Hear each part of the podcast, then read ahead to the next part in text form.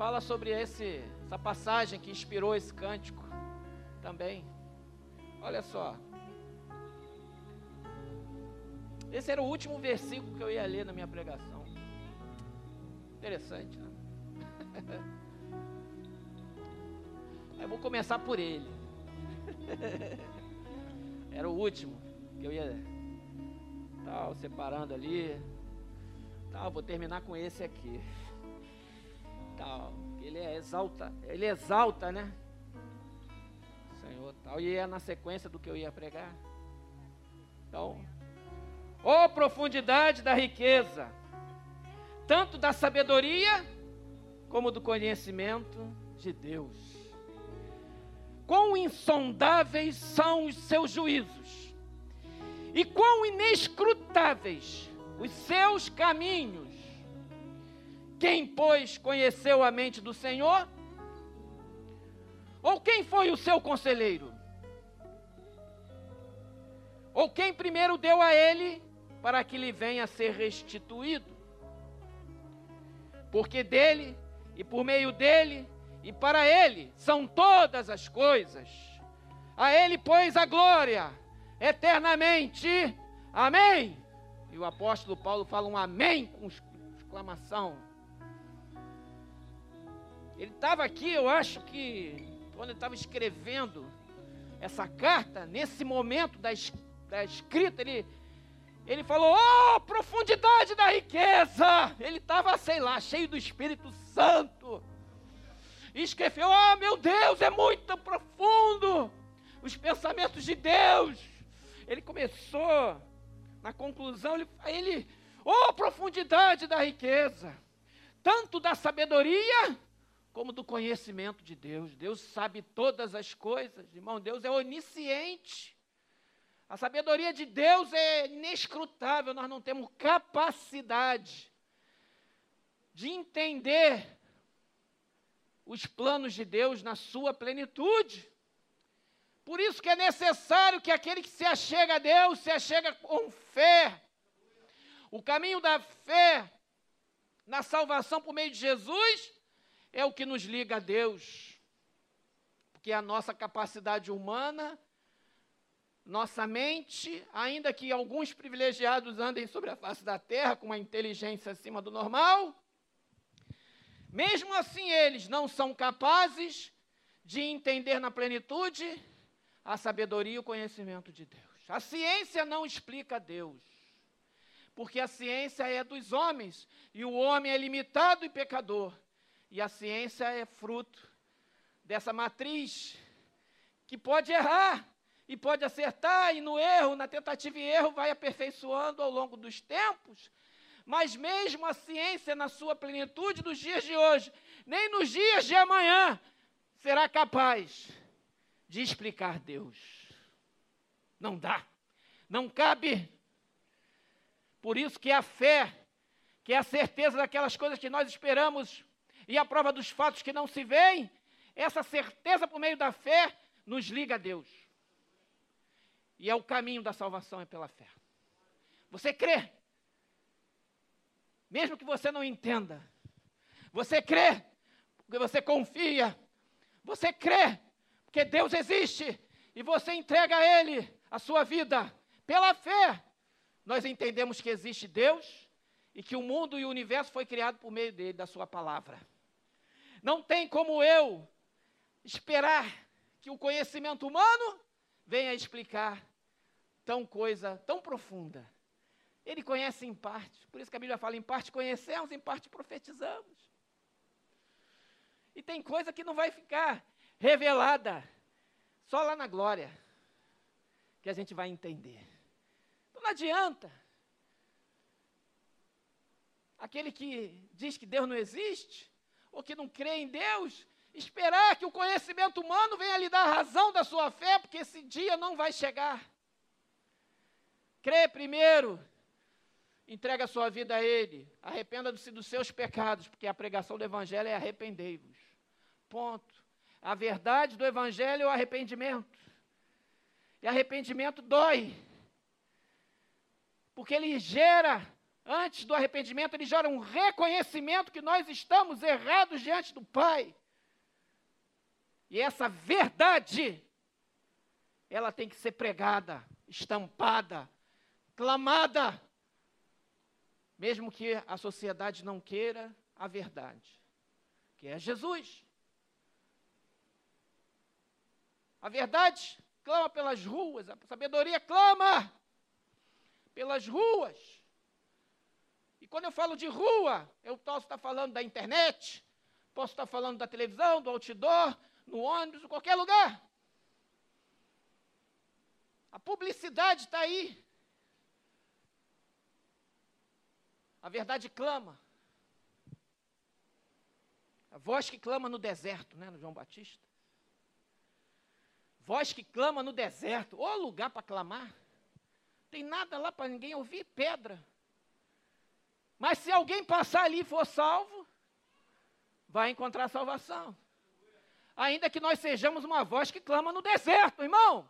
É melhor ser uma voz que clama no deserto do que uma boca palaciana cheia das iguarias do rei e do fel da maldade dos poderosos. É melhor ser uma boca que clama no deserto, porque essa boca é abençoada e esses pés são abençoados. Continuemos no livro de Romanos e vamos falar um pouquinho sobre a, a no, o nosso papel, a nossa salvação, as nossas motivações. E qual é a fonte das nossas motivações? Apóstolo Paulo escreveu aos Romanos já. É a primeira carta que vem na sequência dos livros bíblicos, mas pela lógica, a gente entende que os romanos, como foram os últimos povos ali, o apóstolo Paulo, nos últimos dias, ele foi, estava preso em Roma, né? Estava preso em Roma. E alguém pode dizer, como é que Deus permitiu que ele fosse preso em Roma? Porque Deus permitiu, exatamente. A sua pergunta, a resposta está na sua pergunta. Porque Deus permitiu. Não é que Deus permitiu? Deus permitiu. Até que o propósito se cumprisse.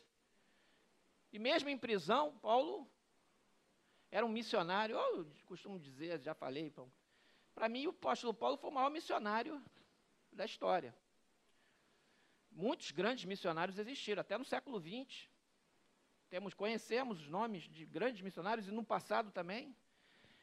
Estudando na escola bíblica dominical hoje, tivemos uma aula sobre o movimento reformista, da linha dos puritanos, da subdivisão dos metodistas. Ó, oh, que coisa rica!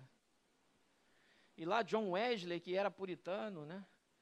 Puritano era uma palavra, era um apelido que davam a ele, né? É, é, era quase assim, um bullying. Porque as denominações evangélicas, eh, os cristãos, eles eram perseguidos e o pessoal dava apelido. Aí são os puritanos. Aí pegou. Somos a igreja puritana. São os puritanos. Foram para os Estados Unidos, outros para a Europa, Suíça e outros na perseguição. E aí teve um grupo na Alemanha, formou, bababá, John Wesley, não sei o quê, da, da, da. Teve uma experiência com Deus no navio, no mar, foi para os Estados Unidos, fundou e tal. E a gente vai aprendendo isso. Isso vai enriquecendo a nossa vida, nosso conhecimento. O plano de Deus permitiu tudo isso aí. Tudo isso aí. A pregação do Evangelho, a formação de uma nação com berço reformista, que foi os Estados Unidos da América. Olha que potência que virou os Estados Unidos da América, desde seus fundadores. Você acha que isso foi à toa? Ou foi a mão de Deus? Hoje, o maior aliado do Estado de Israel são os Estados Unidos da América, por enquanto. Mas ainda é maior aliado do Estado de Israel. Por quê? Porque são amiguinhos? Não, é por causa da palavra de Deus. É por causa da Bíblia Sagrada, por causa dos fundadores da nação norte-americana. Apesar da apostasia que acontece naquele país. E aí, quando eu falo de apostasia, é o afastamento da igreja, do pecado institucionalizado. Quando o pecado fica institucionalizado, ele vira iniquidade. E a iniquidade traz juízo de Deus. O pecado institucionalizado vira iniquidade. Institucionalizado significa o seguinte: o camarada já pratica aquilo e já não considera mais aquilo pecado. Isso virou iniquidade. Ele já faz naturalmente. Isso pode acontecer na vida de qualquer pessoa, qualquer indivíduo, ou de uma nação. Como, pastor, de uma nação? Quando esse pecado ele é socialmente aceito como algo bom, normal, ou até se criam leis para defender aquele pecado. Ou se criam leis para proibir que os pregadores preguem contra aquele pecado. Isso é iniquidade. E isso atrai juízo de Deus sobre a nação. Mas isso, irmão, a gente olha assim, é bíblico, o que eu estou falando é bíblico.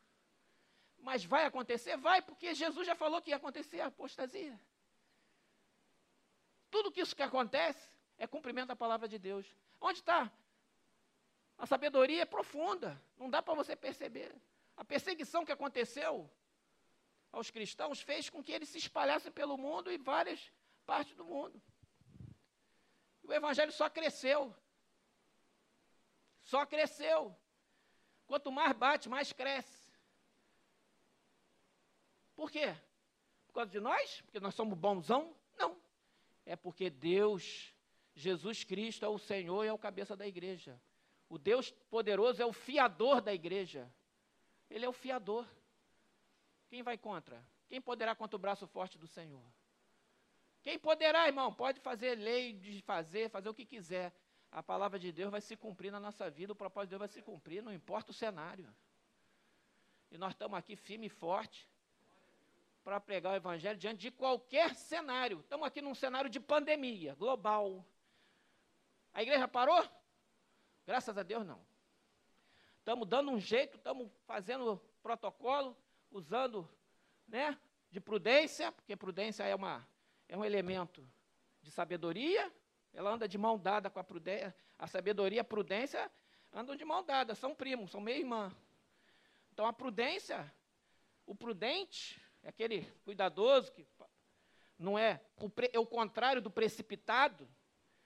E a Bíblia diz até que o precipitado é peca, às vezes, pela sua precipitação. A prudência, ela é o oposto. O cara, ele pensa duas vezes antes de fazer alguma coisa. Opa, peraí, se eu fizer isso, pode acontecer que não. Então, dar um tempo. Minimamente, o cara vai dizer, vou esperar 24 horas. No mínimo, 48 horas. Vou amadurecer a ideia. Lembra dessa frase? Vamos amadurecer essa ideia. Vamos ver se é isso mesmo. Vamos provar as coisas para ver se é de Deus. Vamos orar antes. Vamos. Deixa Deus dar uma confiança. Isso é prudência, irmão. Vamos pegar conselho. Vamos ouvir os outros irmãos. Vamos ver o conselho da igreja, vamos ver. Vamos ver o que aquele irmão que é especialista no assunto pensa. Tem um irmão que é especialista no assunto, é. Pergunta para ele se isso aí, o que, que ele acha. É isso. E a sabedoria de Deus se mostra através da igreja, por meio da igreja, e no meio dos conselhos também. Devemos buscar, porque é profundo, irmão. Às vezes a solução para determinado caso é um caminho diferente. Cada caso é um caso. Às vezes você tem um problema com um casal da igreja. A solução, às vezes, não é igual à solução que foi dada para o outro. Porque Deus, às vezes, dá um caminho diferente para aquela situação. Assim como a medicina também não é uma ciência exata. Quem acha que medicina é ciência exata, vai voltar lá para o banco de estudante. As ciências biológicas são complexas, não dá para você modelar matematicamente 100% todas as situações. Para cada paciente, às vezes, um tratamento é diferente. A dosagem do remédio é outra, às vezes a conduta médica é outra. Por isso que a clínica é soberana, segundo os médicos. A clínica do médico, que é um agente da ciência, principalmente dos mais experientes, vai determinar a conduta para determinado paciente. Qual remédio, qual interna, não interna, trata isso, faz aquilo, blá. tem outras situações, se der o um remédio para esse aqui é diabetes, outro é idoso, é muita coisa, não dá para chegar e falar, olha, a fórmula da água H2O serve para todo mundo, bababá, igual 2 mais 2 igual a 4, vamos embora e pá. Não serve.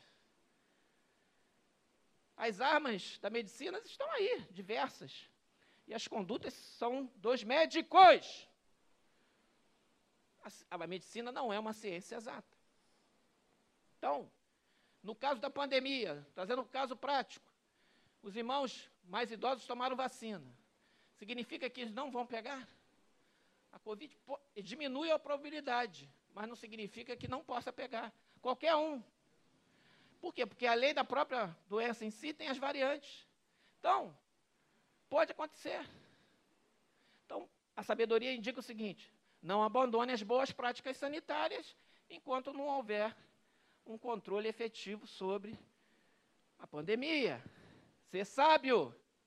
O prudente vê o mal e se esconde. O, o, o simples vai adiante e sofre a pena. Está em Provérbios, esse versículo. Procura lá que está lá. Não vou dizer o número que eu sou. Eu, eu, tenho uma facilidade de decorar o versículo, mas a, a localização. A gente fica tão dependente do Google hoje, dessas coisas, que a gente fica buscando lá as localizações. A gente não exercita decorar o ponteiro de memória. A gente decora alguns. Deveríamos exercitar mais para não ficar tão dependentes do Google ou dos aplicativos para achar os versículos na Bíblia. A gente tem que ser, ó. pá, pá, pá, Muda a Bíblia, até atrapalha, atrapalha a localização, né, pastor Roberto? Porque a Bíblia maceteada, essa aqui, tá, ela já cai no versículo. A outra, rapaz, cheio de comentário que eu fico perdido. Mas ela é muito boa, aquela Bíblia. Tenho com duas novas lá também. Na biblioteca. Muito boa. E comprem Bíblia impressa. Já falei isso 500 vezes. Vou falar 501. Compra Bíblia impressa porque isso aqui dura mais tempo com o aplicativo do teu celular. O aplicativo pode sair do ar com uma apertada de botão lá do dono do, do ambiente que controla o aplicativo. Ele aperta um botão, tchum, some o aplicativo. A Bíblia, o cara vai ter que fazer uma busca e apreensão. E mesmo assim, a gente vai esconder a Bíblia em tudo que é lugar. Não vai conseguir. O melhor backup da Bíblia é a Bíblia impressa. Quem está falando isso é o pastor da igreja e profissional de tecnologia da informação. Ué, é na nuvem? O melhor backup é na nuvem? Não. O melhor backup é a Bíblia impressa. Vai por mim. Até a nuvem pode dissipar. Bate um vento na nuvem, ela dissipa. Entendeu? É lindo. Disponibilidade de 99,9999. Bate uma nuvem de 0,111. Pronto.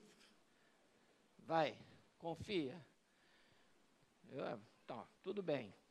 Nas coisas valiosas demais, a gente tem que ter um controle. A Bíblia é a coisa mais valiosa que a gente tem.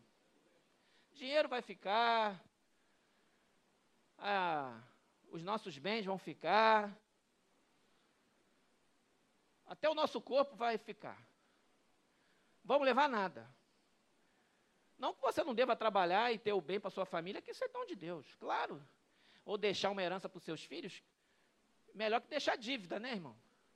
minimamente deixa uma herança, investe na educação dos seus filhos, faz eles serem bons profissionais. Se você fez isso, já está maravilhoso.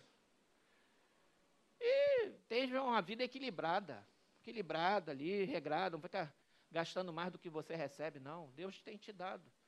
Deus tem nos dado. Mas não bota o teu coração nessas coisas, não. Faz isso, mas com o coração em Deus que aí você vai ser próspero de verdade, e feliz de verdade, e ter paz de verdade, ter alegria de verdade. Que as coisas desse mundo passam, irmão. A alegria desse mundo passa. E no Tivoli Park é legal. Você, doutora Alessandra, tá? Que vai batizar, né? Vai, vai batizar. Doutora Alessandra vai batizar, advogada. Você foi no Tivoli Park quando você era criança? Foi, já está revelando a sua idade. Foi? Foi no Tivoli Park? Foi? Ah, sei que tu era mais nova. Tem cara de nova, mas ela tem. Então, mas ela é nova. Velha que sou eu. É mesmo. Então, eu lembro quando eu fui no Tivoli Park, era criança, né, mãe? Tinha uns 10 anos. Do tamanho do Levi, assim. Tivoli Park. Rapaz, eu acho que na época, era da minha infância, era a coisa mais top de linha que poderia existir de emoção e de alegria para uma criança de 10, 11 anos na vida era você falar, vamos no Tivoli Park, meu irmão. Rapaz, criançada fica, meu Deus, vou no Tivoli Park. Cara, era um lance, era um cara, o Tivoli Park. Tava, aqueles coisas todas, era uma correria, não sabia nem para onde ia, né? Tá, tá, tá, tá, tá, tá. Tivoli acabou, meu irmão. Aí tinha um Xangai na Penha. Pronto, vou falar do Xangai para não ter problema. Vamos para o Parque Xangai. Caramba, o Parque Xangai durou mais que o da, do Tivoli Park. Ele foi mais resistente. Parque Xangai. Na Penha, era o lance, cara. Ele para o Parque Xangai era o top do top do top do top. Xangai é Penha, né? Não, eu, eu lembro da. É Penha, Penha, Penha, Penha, Penha. Ou então você ia aqui no chafariz da Praça Seca. Ou no Coreto da Praça Seca. Ver a banda tocar. Quem é desse tempo aí, da Praça Seca? Tinha um Coreto. Tinha a Gruta do Barão, lembra? Nunca fui naquele restaurante, era o mais caro da, do mundo. Gruta do Barão. O cinema Baronesa, antes de virar a igreja, lembra do Cine Baronesa? fila. Eu já fui barrado lá no Baronesa, fui barrado. Para ver Aeroporto 1980. Era filme para 14 anos. Eu fui barrado na fila. Fui, fui, barrado, comprando ingresso assim na bilheteria. Quantos anos você tem? Ah. Não, meu filho, você não pode não, que esse filme é para 14 anos. O Aeroporto 1980 já passa até na sessão da tarde. Nem passa mais, é tão antigo. Fui barrado nesse filme lá do aeroporto 1980. Então, aquilo ali gera uma alegria momentânea. Esses, essas coisas fazem você ficar. Estou dizendo que é errado você ir no Tivoli Park, não. Estou dizendo que é errado você ir no Parque Xangai, não. Estou dizendo que é errado você pegar um, um avião e ir para Gramado, ou ir para Recife, lá para aquelas praias bonitas, ou para o Nordeste, ou viajar aqui para a região dos lagos, ou ir. Não dá errado, não. Isso é bom. De vez em quando é bom. Só não, tu não vai torrar teu dinheiro todo e ficar endividado por causa, por causa disso. Eu tenho que todo ano ir para Disneylândia. Aí tu vai ser. Tá frito, rapaz. Se o cara pensa assim, acha que só vai ser feliz se for todo ano para Disneylândia, além de quebrado, ele não é feliz de verdade. Que a felicidade está nas coisas simples da vida, irmão. Você olha uma árvore ali, ó, essa árvore que o pastor Jesaías plantou aqui na frente, qual é o nome? Me falou dia. É, como é que é o nome? Pata de vaca. Já viu como ela é toda florida? Quantos já perceberam que ela tem flor rosa? A gente tem que perceber isso, irmão. A pata de vaca que o pastor Jesaías comprou aqui dá flor rosa. Você já percebeu que ela dá flor rosa? Se você não está percebendo isso, você tem que começar a perceber a beleza das flores. Até o pastor Mauri Jardim escreveu um livro sobre as flores. Poesia, né? Eu vou dizer, nós temos que olhar a beleza das coisas, irmão. A gente vê aquela. Rapaz, tá dando flor, né? Olha que é flor, tal. Nossa, a gente é feliz porque viu a, a, a flor, tal, sentiu alegria, rapaz, você tá com, já está meio caminho andado no segredo da vida. Agora, isso tudo nos alegra, mas a nossa motivação, ela não pode estar baseada somente nas, no hedonismo da vida. O hedonismo é o prazer, é o lazer, o prazer e o lazer excessivo. Porque o prazer e o lazer excessivo podem gerar uma dependência sua dessas coisas. E esquecer que a verdadeira alegria vem do Senhor. E o prazer e o lazer excessivo também pode trazer a pobreza. Porque você fica tanto no lazer e no prazer excessivo que você não estuda, você não trabalha, você não prioriza uma dedicação para um curso, para uma especialização, para um trabalho, e aí você perde oportunidades na vida, porque a vida passa. Enquanto se é jovem, por exemplo, eu vejo jovens, estudem, se dediquem, a hora de vocês ralarem mais é agora. Então não perca tempo demais com distrações.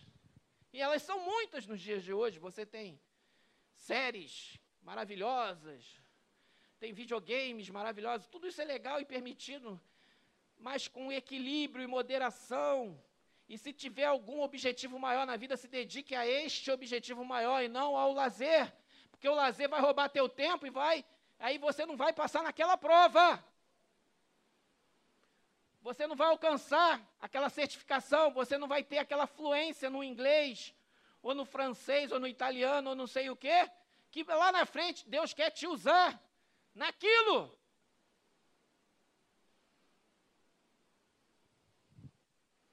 Temos que saber remir o tempo, porque os dias são maus.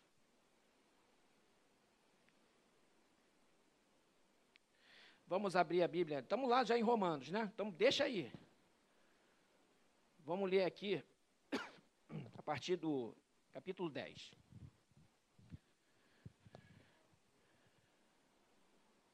Naquela situação, havia uma questão entre os judeus e os cristãos. Existiam cristãos judaizantes. O que, que era isso? Eram aqueles que pregavam que para você ser salvo você tinha que seguir a lei, continuar judeu. Além de crer em Jesus, você tinha que. Não estou falando para os judeus, não, estavam pregando isso para os gentios. Para os gentios, aqueles não judeus, que eles tinham que se circuncidar, cumprir a lei de Moisés e tal, tal, tal, tal, tal. Então havia uma questão o apóstolo Paulo, que era judeu, judeu dos judeus, criado aos pés de Gamaliel, da tribo de Benjamim, um homem judeu, judeuzaço. Falava, não é assim. Não é assim. Mas ao mesmo tempo, por outro lado, aqui nessa passagem a gente observa aí essa, essa questão, que alguns gentios se ensoberbeciam contra os próprios judeus que achavam-se eles maiores agora do que os próprios judeus. E em especial os romanos. Lógico, por que romanos? Porque o romano era o povo dominante, cara. O cara era potência. O cidadão romano era o ápice da cidadania da época. O cara ser romano, meu amigo, não é porque o pastor Roberto está aqui, não, e a capital de, não é a Itália. Imagina, os italianos devem ter ainda, até hoje, uma certa. Eu sou fruto do Império Romano. Né? Deve, deve ter alguma coisa na cabeça do italiano que ele fica meio achando que ainda um dia seremos como fomos e tal. Eles olham aqueles monumentos e tal. E, rapaz, aquilo ali, o povo ele tem uma autoestima, né? Vamos dizer assim, eles são. Chega até a passar da autoestima e para uma vaidade excessiva. Isso acontecia também na época. Aí ele falou assim, irmãos, capítulo 10. A boa vontade do meu coração e a minha súplica a Deus a favor deles são para que sejam salvos. Porque o apóstolo Paulo criticava lá, porque eles tentavam corromper a ideia da graça nas igrejas. Mas ele voltou num ponto aqui, olha, cuidado para não ir além do ponto, hein? Ó, a favor deles para que sejam salvos. Ele queria que os seus compatriotas fossem salvos também. Ora, pois, porque eles dão testemunho de que eles têm zelo por Deus, porém não com entendimento. Se você hoje for estudar o povo judeu hoje, hoje o Estado de Israel, lá tem os judeus, várias linhagens de pensamento. Tem aqueles ortodoxos, né, conserva que usam aquelas trancinhas, tem o ortodoxo moderno, tem os que não são, tem tudo que é tipo. É igual protestante. Tem várias denominações dentro do judaísmo, várias linhas de pensamento. Algumas até bem, assim, distorcidas mesmo do, do padrão bíblico, mas eles têm um zelo, mas é sem entendimento, porque é que se tornaram práticas religiosas.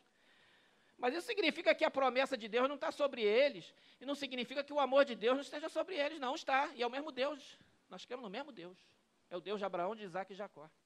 Aí ele fala assim, ó, Porquanto, desconhecendo a justiça de Deus e procurando estabelecer a sua própria, não se sujeitaram a que vem de Deus. A justiça própria é pela lei, pelas obras. Porque o fim da lei é Cristo, para a justiça de todo aquele que crê. Jesus é o Messias, ele é a justiça de Deus, para todo que crê, seja grego, seja judeu. Versículo 5: Ora, Moisés escreveu que o homem que praticar a justiça decorrente da lei viverá por ela. É a lei.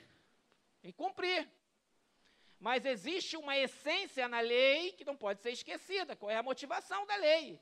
Senão viram apenas práticas religiosas, repetições, sem a consciência do fato em si. Não é isso que Deus quer. Deus, Jesus combatia a hipocrisia, inclusive, dos fariseus. E vocês guardam o sábado, dão o dízimo da hortelã, da, da, da, da, da hipócritas. Papapá. Não, qual é a essência? Jesus busca, Deus conhece o coração de todos nós. De todos nós. Mas a justiça decorrente da fé assim diz: Não perguntes em teu coração quem subirá ao céu, isto é, para trazer do alto a Cristo, ou quem descerá ao abismo, isto é, para levantar Cristo dentre os mortos. Não vou ficar. Aqui tem dois contextos: tem um contexto mais do contexto da época e o contexto assim, ah, até para quem é o que eu vou julgar. Ah, o cara morreu, vai para o inferno, outro vai morrer, vai para o céu. Oh, meu irmão, se eu conheço a pessoa e tenho testemunho da vida dela, eu posso dizer, esse pela fé, eu digo, tá, tá, glória. Se eu não conheço, ainda que seja um ímpio, vai que ele fez igual o ladrão da cruz e na última hora ele clamou e invocou o nome do Senhor. A Bíblia diz que aquele que invocar o nome do Senhor será salvo. Aquele que confessar com a boca, daqui a pouco está chegando nesse versículo aqui, ó, já estamos chegando nele. Como é que então eu vou afirmar? Eu posso dizer, olha, se ele não se arrependeu, se ele não confessou a Jesus. Agora, se ele fez isso, tomara Deus que, né? Tomara que ele tenha feito, né? Porque o evangelho foi pregado, vai a sementinha está lá. Naquela hora derradeira, se ele teve tempo, se ela teve tempo, pode ter feito. E aí? Eu vou ficar dizendo, condenando, jogando todo mundo no inferno? Não vou não. Porém, que se diz? A palavra está perto de ti, na tua boca e no teu coração. Isto é, a palavra da fé que pregamos. Aí vem aquele famoso versículo. Que, aliás, todo mundo deve decorar, tá? Esse versículo aí. Tem que estar tá decoradinho. E até a referência bíblica. Romanos 10, 9. Se com a tua boca confessares Jesus como Senhor, e em teu coração creres que Deus o ressuscitou, dentre os mortos serás salvo. É simples assim, pastor Nilson? É. Simples assim. Se com a tua boca confessares que Jesus, Jesus como o Senhor. Por isso que a gente colhe a confissão de fé. As igrejas fazem essa prática por causa desse versículo. Pode ser feito pela internet, no comentário? Pode. Que isso, pastor? Que doutrina? Pode. Se a pessoa falar, eu confesso que Jesus Cristo é o Senhor, escrever no comentário e dar um play, para mim vale. Está valendo. Vale. Se, e em teu, porque o que importa é o coração. Olha lá. Você confessa com a boca, mas olha, e em teu coração creres que Deus o ressuscitou. Eu creio. Jesus está res, foi ressurreto. Deus ressuscitou. Dentre os mortos, eu creio, será salvo. Por quanto a Escritura diz: todo aquele que nele crê não será confundido. Ou seja, o nome dele vai ser chamado para a presença de Deus quando ele partir dessa terra. Não vai estar no meio dos perdidos. Não vai ser confundido pois não há distinção entre judeu e grego no tocante à salvação mais. Não tem mais diferença. Uma vez que o mesmo é Senhor de todos, rico para com todos os que o invocam. Porque todo aquele que invocar o nome do Senhor será salvo. Invocou o nome do Senhor, vai ser salvo. Irmão, olha, vou dizer, esses tempos do, dos últimos dias, eu falo últimos dias porque eu não sei quanto tempo Jesus vai voltar. Quanto? Não sei, isso pode ser décadas, anos, não sei, eu não vou ficar aqui especulando, fazendo cálculo matemático, não, meu irmão. Porque eu, muita gente já fez e quebrou a cara. Então eu não vou fazer, não. Mas eu sei que a cada dia que passa é menos um dia. Isso eu posso. A única matemática que eu posso afirmar com grau de certeza é que cada dia que passa é menos um. Ponto. Tem o dia D. Qual é o dia D? Não sei. É D menos 1. Entendeu? Essa, o valor de D não dá para determinar. mas dá para saber que está né, se aproximando. O dia D está se aproximando. Por quê? Porque as evidências das profecias estão acontecendo. Mas aí, irmão, tem uma das profecias, uma das palavras de Jesus, falou assim: olha, essa foi a dica, eu acho que a maior dica que Jesus deu foi, além de várias, né? Mas essa é aquela, sabe aquele bizu que Jesus deu? Jesus falou assim: quando esse evangelho for pregado em toda a terra, a toda criatura, aí sim virá o fim. Opa, ele botou assim, vamos dizer assim, uma condicionante determinística de uma sequência de fatos e que ele fala assim, olha, quando for pregado para toda a globo, vai aí vem, porque a palavra, a justiça de Deus foi pregada sobre a terra. Então, no tempo de Deus, assim, agora eu posso voltar, porque foi cumprida a missão da igreja. Então, a missão da igreja, aí eu falo igreja, não é só a nossa igreja, a igreja do Senhor, que se chama pelo seu nome, a noiva, a noiva de Cristo, é pregar o evangelho. Essa é a missão número um. Tem outras missões? Claro! Amar os irmãos, dar assistência, socorrer, tudo isso é missão da igreja, é amor de Deus. Mas o número um é pregar o evangelho proclamar as virtudes daquele que nos chamou. Eu não sei se na internet tem, depois vocês podem procurar aí a turminha aí do. Quem é que está no Reto Projetor? É o Castelão? Faz uma busca aí, vê se você acha algum site cristão que fale, que mostre um mapa do mundo com percentual de pregação do evangelho sobre as regiões dos países. Aí você vai ver lá que China, Coreia do Norte, é, Irã, os países fechados, o percentual vai ser menor que nos países ocidentais. Né? Claro. Procura aí, ver se tem um mapa mundi com esse, com as cores, uma legenda, atualizado. Se tu achar, tu bota aí. Depois de ver a fonte. Vê qual é a fonte, estuda, vê a fonte. Você é estudante, formado já, já sabe fazer essas pesquisas aí. Qualquer coisa, pede ajuda para tua namorada aí que está fazendo doutorado na Fiocruz, ela te dá um besouro. Então é o seguinte. Essa é uma das dicas. É uma das dicas para saber. E aí, vão, aí o versículo, depois desse todo aquele que invocar o nome do Senhor será salvo, versículo 14, diz assim: Como, porém, invocarão aquele em que não creram. E como crerão naquele de quem nada ouviram? E como ouvirão se não há quem pregue? o apóstolo Paulo já dando uma, olha, gente. E como pregarão se não forem enviados?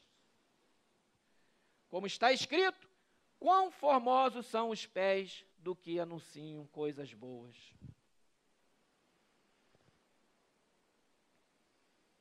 Irmão, nós precisamos ter uma vida de testemunho. E o testemunho que mais fala é sua, são suas ações. É o que você faz. Não é só o que você fala, não. É o que você faz. É o, às vezes você nem fala, só a tua vida já fala por você. Mas existem momentos que nós temos que abrir a boca e emitir som, voz de pregação e orar. Tem vezes que nós temos que escrever, como o apóstolo Paulo escrevia cartas. E tem vezes que nós temos até que postar, como hoje em dia fazemos nas redes sociais, ou gravamos um culto, por exemplo, que está gravado, ele está público para qualquer pessoa assistir. Isso já é pregar o evangelho também. Né? Se você tem uma oportunidade de orar por alguém, seu amigo do trabalho, seu familiar, ou um colega, um vizinho, faça. Isso é ótimo. Olha, as pessoas estão sedentas por isso. Vocês não imaginam. Que às vezes a gente fica um pouco. Pô, não vou falar não, porque tá, não sei o quê. Você, mas quando você tem a oportunidade de falar para a pessoa, eu vou estar tá orando por você, a pessoa abre um olho assim, por favor,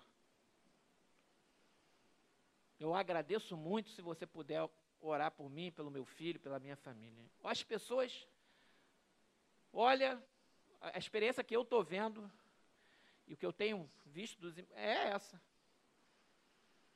E eu posso dizer que o Brasil, América do Sul, a América, em to, a toda a América, o continente americano, norte, sul e central, ele já teve um evangelismo, né, uma passada de evangelismo. Aqui todo mundo devia, a não ser talvez os locais mais longínquos aí do próprio Brasil, lá da Amazônia, dos índios e tal, bababá, alguns lugares você teve pouco acesso.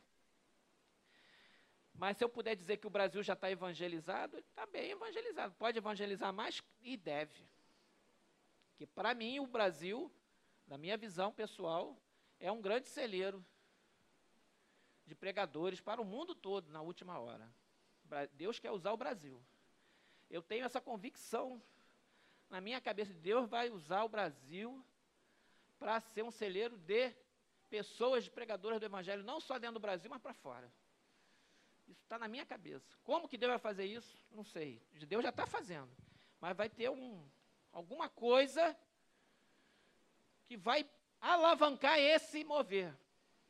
A pandemia é uma dessas coisas, mas tem mais, tem mais. O futuro pertence a Deus. A gente não sabe o dia de amanhã. A verdade é essa, irmão. Nós podemos é, acreditar em determinada linha de pensamento ou não, mas são humanas. Elas morrem. A palavra de Deus permanece para sempre. E aí o apóstolo Paulo vai falando sobre a questão de Israel, né, que não faltou oportunidade.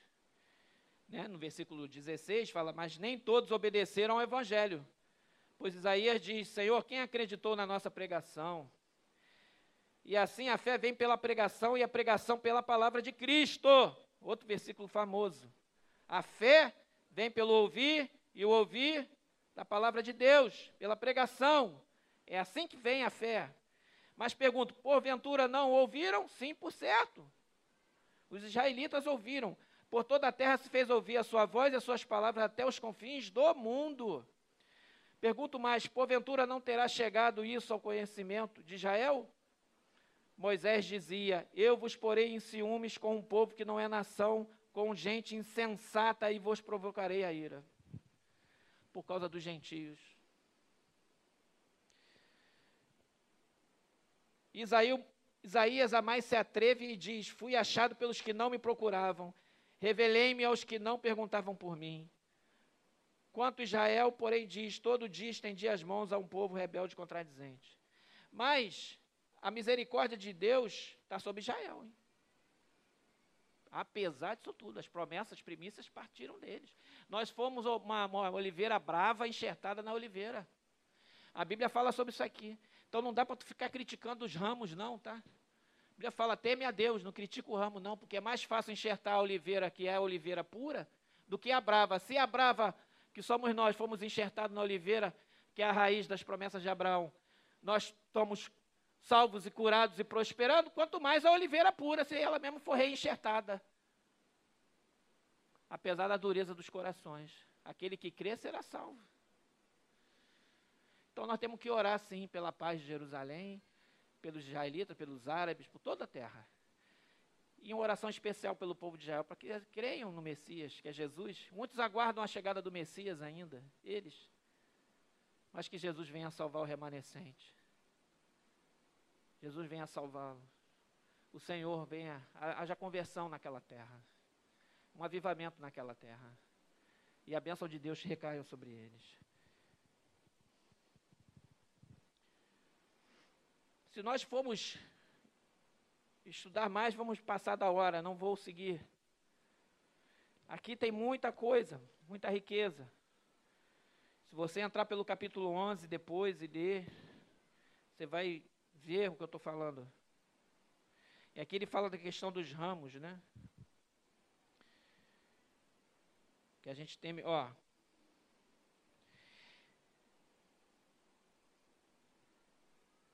E falando para os romanos, 11, 19. Dirás, pois, alguns ramos foram quebrados para que eu fosse enxertado. Sim. Bem, pela sua incredulidade foram quebrados. Tu, porém, mediante a fé, está firme. Não te ensoberbeças, mas teme. Porque o povo, tinha uma parte dos gentios que já estava começando a ir para o lado errado, de já desprezar os judeus, o povo de Israel. As premissas agora são só minhas, eles já perderam, eles perderam, perdeu. Essa linguagem, né? Estou usando a linguagem. Perdeu, agora é só Jesus é com eles. Não, não, cuidado, teme, teme a Deus. Tá? Porque se Deus não poupou os ramos natural, também não te poupará. Considerai, pois, a bondade e a severidade de Deus para com os que caíram, severidade, mas para contigo, a bondade de Deus, se nela permaneceres, de outra sorte também tu serás cortado. Temor a Deus, irmão. Né? Mas o último desígnio de Deus é a misericórdia, e a misericórdia, ela vem sobre todos nós.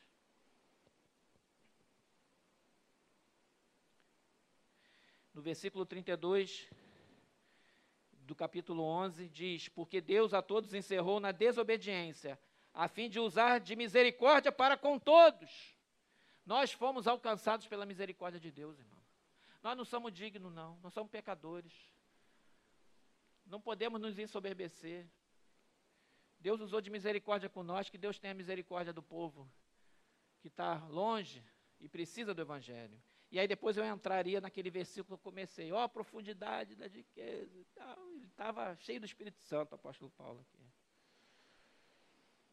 E a gente vai lendo a Bíblia e vai sendo inspirado por Deus, né?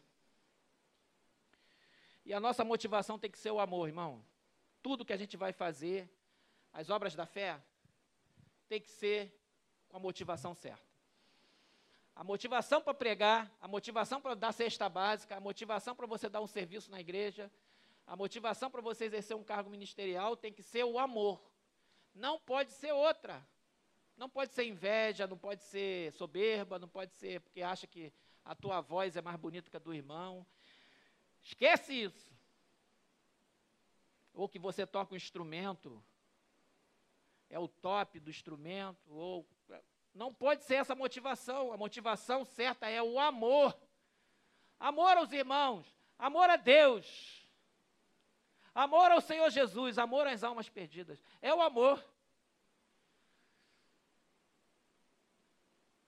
Que se nós formos lá em Romanos e falar do, do Romanos 13, a gente começar a ver sobre o amor, a gente vai ver que, mesmo que a gente desse o nosso corpo para ser queimado, tivéssemos dado todos os nossos bens distribuídos aos pobres, mesmo que eu tivesse toda a sabedoria, ciência, tal, tal, tal, se eu não tiver amor, nada serei. Não adianta você vender tudo que você tem e dar para os pobres. Se a motivação não for amor, não adiantou nada diante de Deus. Você fez para aparecer. Eu fiz para aparecer. Se for para aparecer, esquece. Mas se for por amor a Deus, para a glória de Deus, faça. Porque tem galardão por trás dessa ação. É melhor você dar um copo d'água com amor do que você querer fazer grandes coisas sem amor. Olha bem para a tua motivação. O que, que te faz fazer determinadas coisas? É o amor?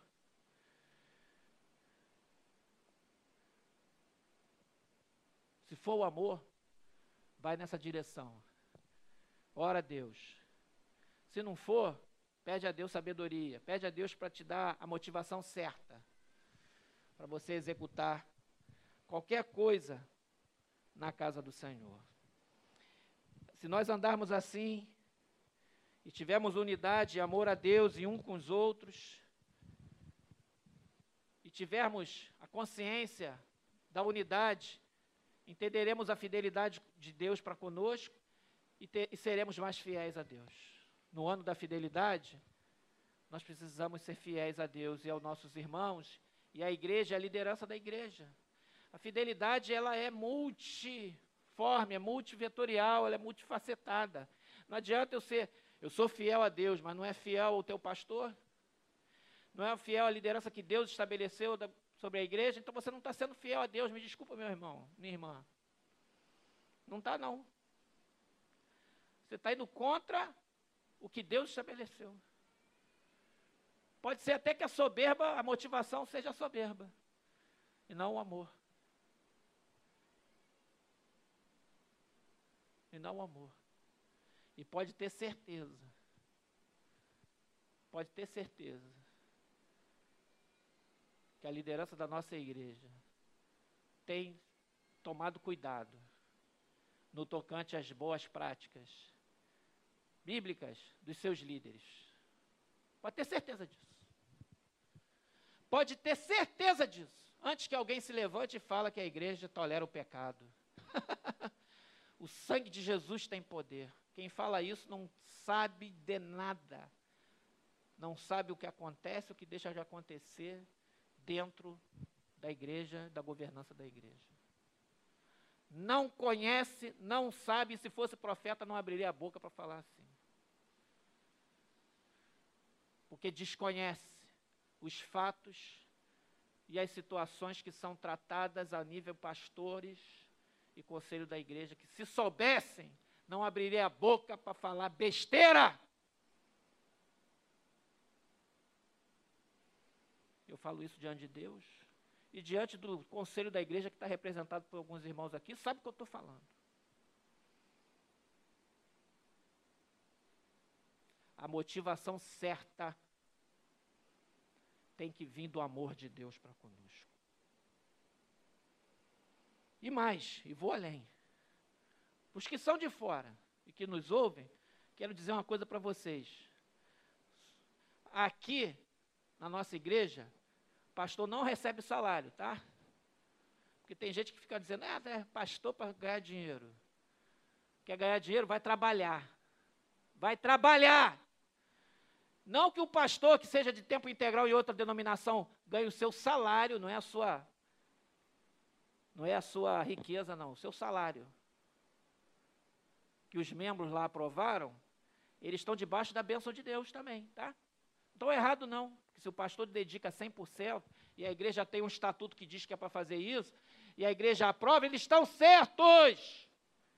Mas se você acha que não é que não dá, tem que ser numa igreja que o pastor não recebe salário, está aqui uma. Só tem doido aqui. Quiser vir para cá, você vem. Você vai ver. E eu não quero o seu dinheiro. Como dizia o pastor Jesaí, não quer dar teu dízimo aqui? Não dá, não quero. Vai botar ali, eu vou pegar e vou mandar devolver teu cheque. Se der uma transferência bancária, eu vou devolver de volta agora com Pix, que não pago nem taxa. Vai mandar um Pix para cá, eu devolvo-lhe um Pix de volta. Não quero dinheiro não queremos dinheiro de corrupção, não queremos dinheiro de ganho fraudulento. Se vier alguém aqui ganhar na loteria esportiva, quiser dar o dízimo aqui, vai tomar um pix de volta. Se um ladrão desse, um corrupto desse, que roubou dinheiro, escondeu dinheiro na criptomoeda aí, tá assim, ó, de Bitcoin escondido aí, ah, eu vou dar uma oferta para a igreja do meu, do meu roubo, da minha corrupção, que eu tenho lá 50 milhões roubado, quero dar um milhão para a igreja. Olha que bênção, pastor. Vai tomar um pix de volta no meio da sua cara. Eu não quero o seu dinheiro. Não queremos o seu dinheiro, porque o nosso Deus é o dono da prata e do ouro, nós não precisamos da sua corrupção. O sangue de Jesus tem poder essa palavra fica estabelecida para o estatuto da igreja até o final dos dias. Não quero, não queremos, não precisamos. Tudo que a gente precisa, Deus já está dando. Ao longo dos 33 anos da nossa existência. E em julho completaremos, se Deus assim permitir, 33 anos da igreja, de fundação. É pouco tempo, irmão. 33 anos, uma história, mas já é um tempo que já dá para contar. É uma vida. Tem igreja que tem muito mais aí. Mas nós vamos fazer 33. Olha quanta coisa Deus já fez aí. Olha para o lado aí, olha para esse terreno do lado, olha, faz, dá uma olhadinha assim. Tudo aí não tem dinheiro de governo, de ONG. É nós mesmo, nosso bolso mesmo. Tem nenhum multimilionário aqui, nem Bill Gates, tem nada não. Não tem oferta de Estados Unidos, Europa, é, um, ah, esse pessoal deve estar ligado a alguma igreja americana aí. Não tem nada disso aqui. É tudo brasileiro do subúrbio de Vila Valqueire. Subúrbio. Jacarepaguá e adjacências. Marechal Hermes, Bento Ribeiro. E aqui, ah, Sulacap. Claro. Malé, Campo Grande, Bangu e adjacências. Somos nós mesmos, suburbanos. Só que o pessoal que mora na Barra aí tem uns que moram na Barra. Beijo para vocês. No recreio também. Tem pastor que tem que morar. Mas Deus abençoe. Tá? Mas o nosso sangue é suburbano. Nós gostamos. Mas pode vir, você que é da Barra, quiser pegar a Transolímpica aqui. Belfor é. Né, minha filha? Raiz, é. Belfor Roxo, Baixada Fluminense, Minas Gerais, tem aqui. Tem os mineirinhos aqui. Tem a família inteira da Chile aí. Porto Alegre, Rio Grande do Sul. Fora os outros estados aí. Sergipe, né, mãe? Sergipe, Salvador, sei lá, tem tanta gente aí. Paraíba, cadê o irmão Leal?